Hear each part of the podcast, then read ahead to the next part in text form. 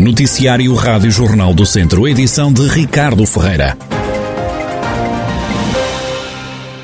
Há 17 autarcas da região nos órgãos da Associação Nacional de Municípios Portugueses. Foram eleitos no congresso que aconteceu no último fim de semana em Aveiro.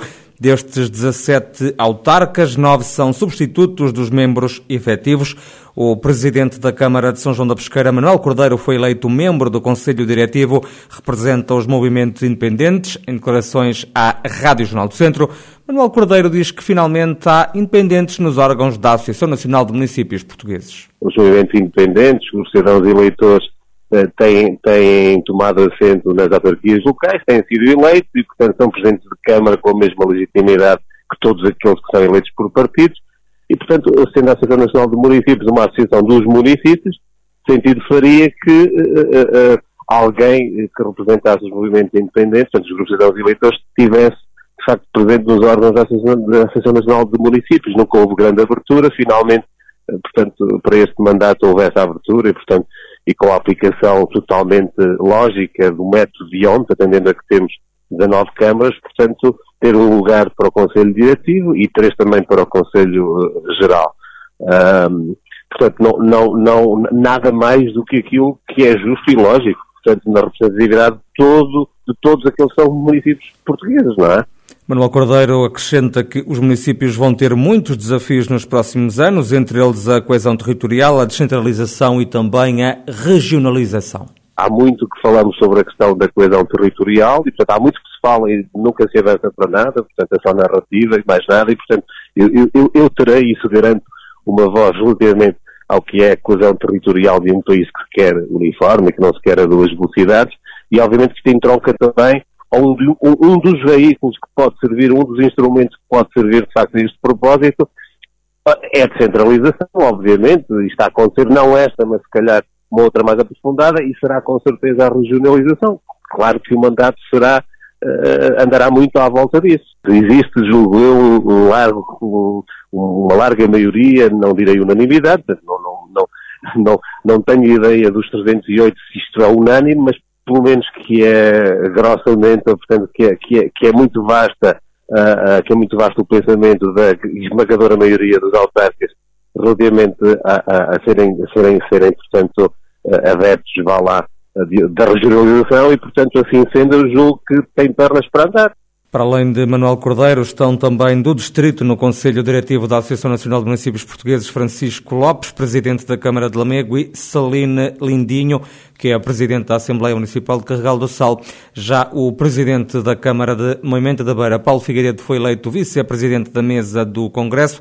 Neste órgão estão também os autarcas de Penedono, Cristina Ferreira e de Carregal do Sal, Paulo Catalino, que são substitutos. Para o Conselho Geral foram eleitos os Presidentes de Câmara de Sinfãs, Armando Morisco, de Armamar, João Paulo Fonseca, de São Pedro do Sul, Vítor Figueiredo, de Santa Combadão, Leonel Gouveia, de Penalva do Castelo, Francisco Carvalho e também de Tarouca, Valdemar Pereira.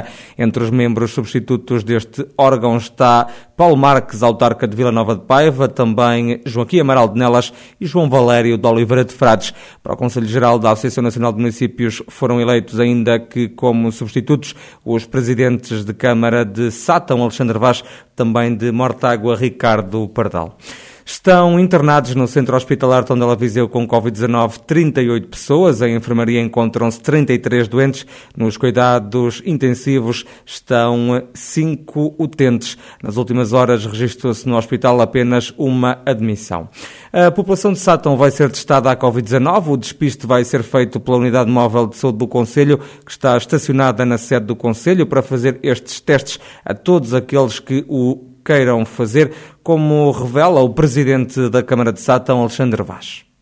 Entrei em contato já com equipe de enfermagem com uma equipe de enfermagem para que, pelo menos a partir de 5 horas, todos os dias, ou pelo menos 4 dias por semana, venha aqui ao Sátão e que teste as pessoas que queiram ser testadas, porque além daquelas que podem querer ser testadas, Há outras também que, para entrarem em discotecas, para jogarem futebol, eh, para fazerem visitas ao hospital, têm necessidade disso.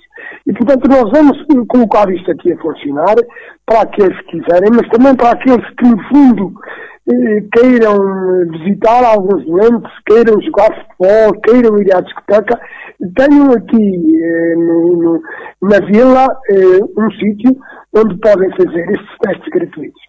Provavelmente iremos começar ainda esta semana, quase de certeza absoluta. Alexandre Vaz, presidente da Câmara de Sátão. O IP3 vai estar cortado ao trânsito durante três semanas em fevereiro, anúncio feito pelo presidente da Comunidade Intermunicipal Viseu Dom Lafões, Fernando Ruas, depois de uma reunião com as infraestruturas de Portugal. Vamos ter três semanas, no mínimo, na altura de fevereiro, por aí, conseguiu preservar-se o Natal, de que eh, aquele troço na zona da Livraria de Mondego estará interditado à circulação. E, portanto, aquilo que foi dito, espero não me enganar, foi que a circulação ascendente, isto é, de Coimbra para Viseu, teria que ir à Estrada da Beira e depois retoma na zona de, de, de Mortágua outra vez uh, o IP3. Em sentido descendente, uh, tem que fazer aquela ligação por, por o uso até, até digamos, aquela antiga que se fazia, portanto, até à zona da Mialhada e depois retomar, e, digamos, a previsão apenas para corrigir aquela barreira, aquele talude enorme que está na zona de Penacova. Estas vias alternativas vão obrigar os automobilistas a fazer pelo menos mais 20 km. A reunião entre a Simvisão de Lafões e a Infraestruturas de Portugal serviu para debater sobretudo a questão do IP3. Fernando Ruas diz que do encontro saíram duas más notícias para a região.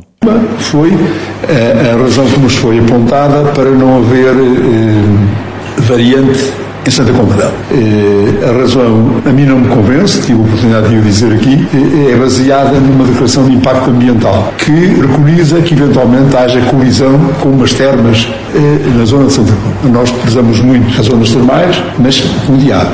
Naquele corredor vastíssimo haveria de se encontrar uma solução que não colidisse com, digamos, a evolução de uma de uma, de âncora de desenvolvimento como são termas. Outra foi que não há nada pensado para o IC12. Foi-nos dito aqui claramente que do IC12 eh, não há nenhuma evolução e, portanto, eh, as coisas estão exatamente no ponto zero. Ali, lembro que o IC12 é a ligação entre Santa Comba e, e Mangual. Fernando Ruas, presidente da Comunidade Intermunicipal Viseu Dom Lafões, também da Câmara de Viseu, a dar conta do resultado de uma reunião entre autarcas da região atravessados pelo IP3 com dirigentes da Infraestruturas de Portugal. Esta vai ser uma semana com sol na região, não há chuva no horizonte, é o que detalha a meteorologista Alexandra Fonseca, do Instituto Português do Mar e da Atmosfera. Para esta semana, na região de Viseu, vamos ter uh, céu pouco nublado ao limpo, uh, um bom tempo, Uh, tem chuva prevista para, tanto hoje segunda, terça, quarta, não há, não há chuva prevista. O vento vai ser em geral fraco de, do quadrante leste vai soprar uh, um bocadinho com mais intensidade nas terras altas, mas será até uns 40 km h As temperaturas uh, na zona de Viseu irão rondar uh, os 15, 16 graus de máxima e os 6 e 7 de mínima nestes três dias, terça, quarta e quinta-feira. E depois para o final da semana e fim de semana, qual é a tendência? A tendência é esta situação se manter, pelo menos até o fim de semana. A meteorologista Alexandra Fonseca, com as previsões do estado do tempo para esta semana na região de Viseu, vai ser uma semana com sol. A Câmara de Mangualde assinou um protocolo para a reabilitação de habitações num investimento superior a 10 milhões de euros. Está inserido na estratégia local de habitação do Conselho. O município, para isso, assinou um protocolo com o Instituto da Habitação e da Reabilitação Urbana. Estão previstas intervenções entre os anos de 2022 e 2025. Vão ser apoiadas famílias carenciadas, é o que detalha o presidente da Câmara de Mangualde, Marco Almeida. É um acordo de colaboração eh, que vai eh, dar resposta no futuro a famílias carenciadas e que possam ter acesso eh, à habitação digna. Eh, infelizmente temos um conjunto de famílias que vivem em situações indignas e a nossa, o nosso objetivo é criar aqui nos próximos anos espaços que têm respostas a estas famílias que hoje, infelizmente, vêm em situações que não são as situações eh, melhores para, para, para, para as suas vidas e para, para o seu dia a dia. Marco Almeida, presidente do município de Mangual, da autarquia que assinou um protocolo para a reabilitação de habitações de casas de famílias carenciadas. Um protocolo com o Instituto da Habitação e da Reabilitação Urbana. Está previsto um investimento superior a 10 milhões de euros.